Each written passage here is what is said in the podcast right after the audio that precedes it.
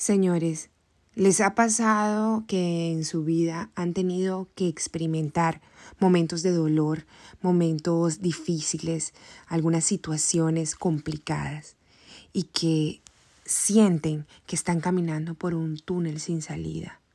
Pero luego pasa el tiempo y ven esa situación de dolor a lo lejos y se ven hoy con unas personas diferentes, como si se hubiesen repotencializado de esa experiencia dolorosa. Bueno, precisamente de eso quiero hablarles en el día de hoy a través de dos historias. Y si quieren saber de qué se trata, pues quédense aquí conmigo. Mi nombre es Katy Durán y esto es Poesía para no poetas.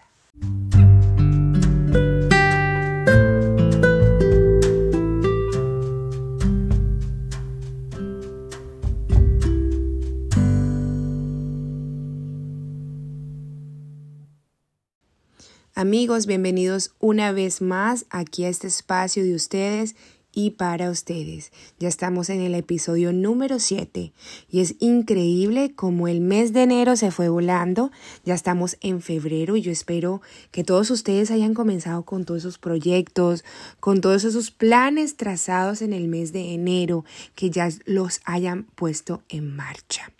Y bueno, yo hablando de todos los planes y hablando de todos los proyectos, planteados, eh, quiero compartirles un tema y es acerca de cómo nosotros a veces eh, a través de las adversidades, a través de los momentos difíciles o las situaciones em, no tan chéveres en nuestra vida, podemos salir victoriosos o podemos repotencializarnos o cómo podemos sacar ventaja de todo esto, a pesar de que al inicio se vea todo negro. Y esto lo voy a hacer a través de dos historias o dos anécdotas. La primera es una anécdota de una amiga y la segunda una personal. Pues para comenzar ya de lleno de en estas historias, les cuento que hace algunos días me encontré con esta amiga, la cual me comentaba que comenzó un proyecto muy bonito hace unos meses. Montó una floristería con una amiga. Ella tenía un dinero ahorrado y esta amiga necesitaba una socia inversionista. Entonces le dijo, ¿por qué no te vienes conmigo? Que yo sé todo acerca de este negocio. Ella confió, le pareció interesante y hasta bonita y comenzó entonces a hacer su, su empresa con la amiga. Pues ella descubrió no solo que era una muy buena oportunidad de hacer dinero, sino que era su pasión. Ella me dijo, Katy, yo descubrí en este camino de, de, de, de hacer negocio con una floristería que mi propósito en la vida es hacer feliz a la gente a través de las flores, cosa que me pareció muy hermoso. Entonces, ella le puso alma, vida, corazón a esto que era su propio emprendimiento. De todas formas, la vida no es color de rosa y no todo es perfecto. Pasó el tiempo y comenzaron los problemas con su socia. Imagínense que ella no definió algunos temas legales y su nombre no aparecía en la sociedad. Cuando tienen estos problemas, la socia le dice, ¿sabes qué? Tú no eres parte de la florería. Te voy a devolver tu dinero, pero no te quiero más acá. Sin embargo, a pesar de que ella había recibido su dinero de vuelta, se sintió completamente destrozada. Ella me dijo, Katy, lo perdí todo. Con lágrimas en los ojos, me decía, yo dediqué tanto tiempo, esfuerzo, amor, le di todo, toda mi vida. Con decirte que ninguna ruptura amorosa, ni siquiera todas las rupturas amorosas juntas se compara con el dolor tan grande que yo sentí cuando me tocó irme de esa forma y por un error mío y por confiar en las personas. Cuando yo le pregunto, yo la veo en ese estado, le pregunto, amiga, hace un año tú te veías haciendo un negocio de estos? Ella me dijo, no, Katy, para nada. Yo hace un año, si alguien me dice, tú vas a tener una floristería, me río y no se, y no se lo creo. Yo le dije, ok, si ves, entonces yo no veo que has perdido nada. Yo creo que al contrario, has ganado muchísimo. Entonces ella, muy extrañada, me dice, ¿cómo así? ¿De qué me estás hablando? Te estoy diciendo que me quitaron todo, que lo perdí todo. Y yo le dije, amiga, tú no sabes cuántas personas pasan la vida tratando de encontrar eso que los hace felices. Y no solo eso, pasan la vida encontrando lo que los hace felices y, los que, y lo que le dé dinero en donde los hace felices. Tú encontraste eso en pocos meses. Ahora yo te pregunto, antes de esto, ¿tú sabías cómo montar una florería? Me dijo no. O sea que tu socia te enseñó absolutamente todo lo que necesitas para comenzar un negocio de esto. Sí, lo puedo hacer yo misma. Si ves, si ves que has ganado mucho con esto, personas van y gastan dinero, esfuerzo, tiempo en una universidad para aprender cómo hacer negocio. Y ni siquiera haciendo esa inversión les garantiza que va a ser un negocio confiable. Entonces ella seguía de todas formas llorando, pataleando y diciéndome, Katy, no, pero es que tú no entiendes. Yo dediqué tanto tiempo a esto, el tiempo mío cuesta. Entonces yo le dije, ¿sabes cuántos años la gente se demora para encontrar ese negocio, estudiando ese negocio? ¿Y tú lo hiciste en un par de meses? Pues amiga, creo que la vida te ha sonreído. Entonces ella de todas formas seguía en su angustia y la entiendo, porque uno a veces en medio de la adversidad no puede ver que hay cosas positivas. Y trató de hacer un ejemplo con lo que yo hago. Y me dijo, es como si tú estuvieras escribiendo un libro y al final alguien te roba tu manuscrito y lo publica a nombre de él. ¿Tú cómo te sentirías? Entonces yo le dije, tengo una experiencia similar, no igual, pero similar. Entonces aquí va mi experiencia o mi anécdota. Cuando yo les conté que cuando tenía 12, 13 años comencé a escribir porque descubrí la poesía y comencé a hacerlo de manera frenética, o sea, le escribía a todo y a todos. Entonces, cuando yo tenía aproximadamente 15 años, ya tenía una compilación de más de 100 poemas escritos en una agenda que mi mamá me había regalado.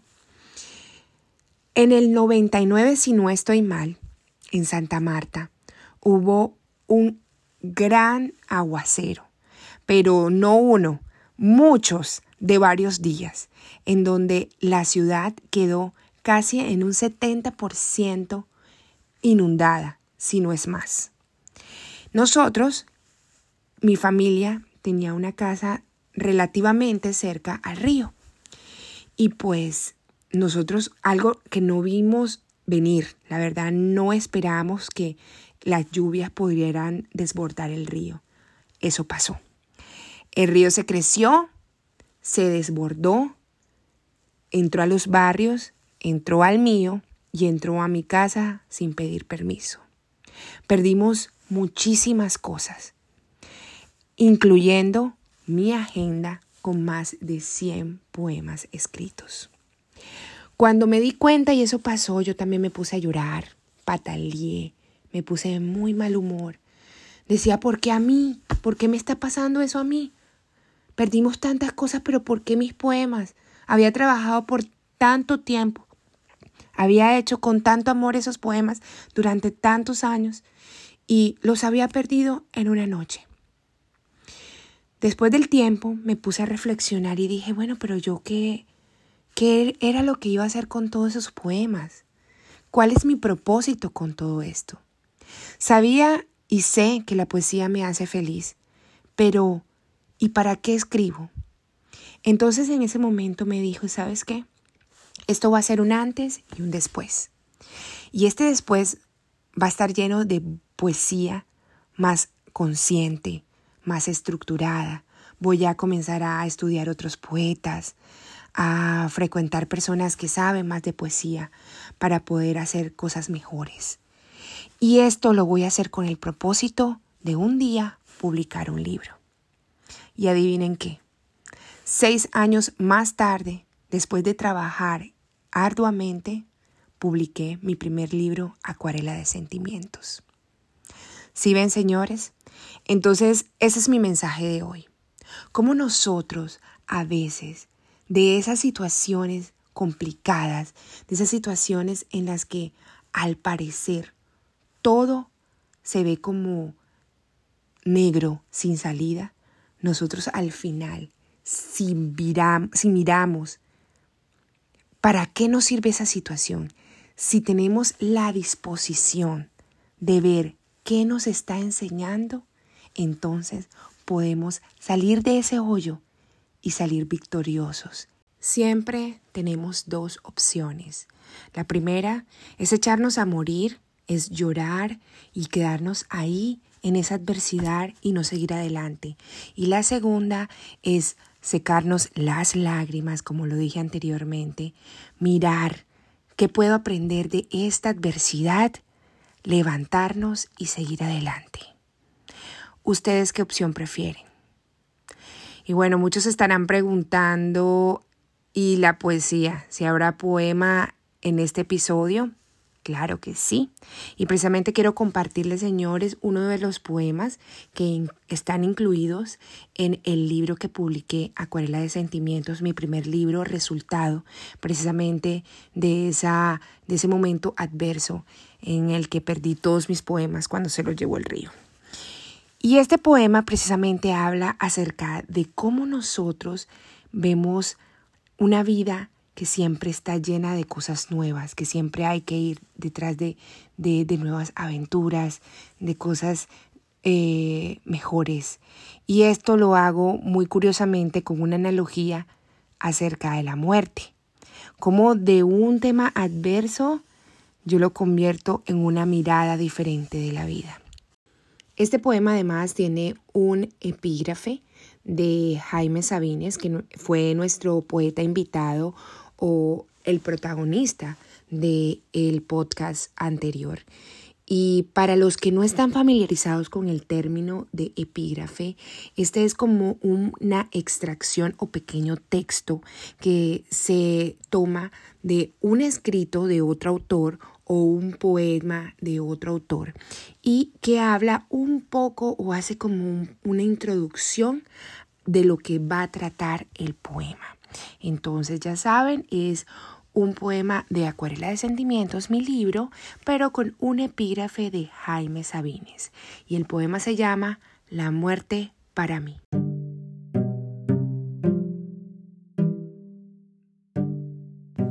No podrás morir Debajo de la tierra no podrás morir. Debajo de la vida no podrás morir. Jaime Sabines. La muerte no es pudrirse debajo de la tierra impregnada de las lágrimas de los que se quedaron arriba. No es que se revienten los gusanos de tanto atragantarse de carne ennegrecida, fétida, inmóvil. No es vivir solo en fotos, en la memoria o en los diálogos de los que algún día supieron de ti. Para mí, la muerte es matar lo que un día y otro y otro día veo porque la rutina lo ha hecho invariable. Es echarme a andar sin volver. Es despojarme de monótonos despertares, de personas, de lugares que entrañan recuerdos. Es tener otros miedos, descubrir nuevas sonrisas es saber que nada he aprendido y que por eso me he de cargar el destino en los hombros. Es ir en busca de la aventura que no se encuentra en este sitio y que fue hecha para mí. Si esta no es la muerte, si la muerte no me dejara descubrir distintos amaneceres, distintos suelos o cualquier otra dicha humana, entonces la muerte no se hizo para esta andariega que va en busca de aquella muerte que no asegura nada más que vivir. Espero que les haya gustado el poema y yo sé que muchos están preguntando ahorita, bueno, ¿y qué pasó al fin con tu amiga? ¿Se quedó llorando? ¿Se quedó ahí en el problema? ¿O escogió la segunda opción de seguir adelante y salir más victoriosa de toda esta situación? Y pues la buena noticia, sobre todo para ella, es que al fin se dio cuenta de que había ganado muchísimo y va a montar su propia floristería. Ya tiene nombre, ya tiene logo, ya tiene un sitio, va volando, mejor dicho. Entonces, eh, señores, el mensaje sobre todo es para ustedes. Si están pasando por un momento difícil, por un momento de dificultad, simplemente tienen que ir a su interior, sacar esa fuerza interna que todos tenemos y que es mucho más grande de lo que nosotros imaginamos. Y tenemos que vivir, vivir la vida de manera intensa. Así que señores, esta vida es para disfrutarla y para ser felices.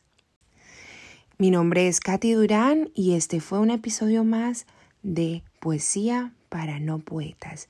Les deseo a todos una excelente semana, muchos besos y sobre todo mucho amor y poesía.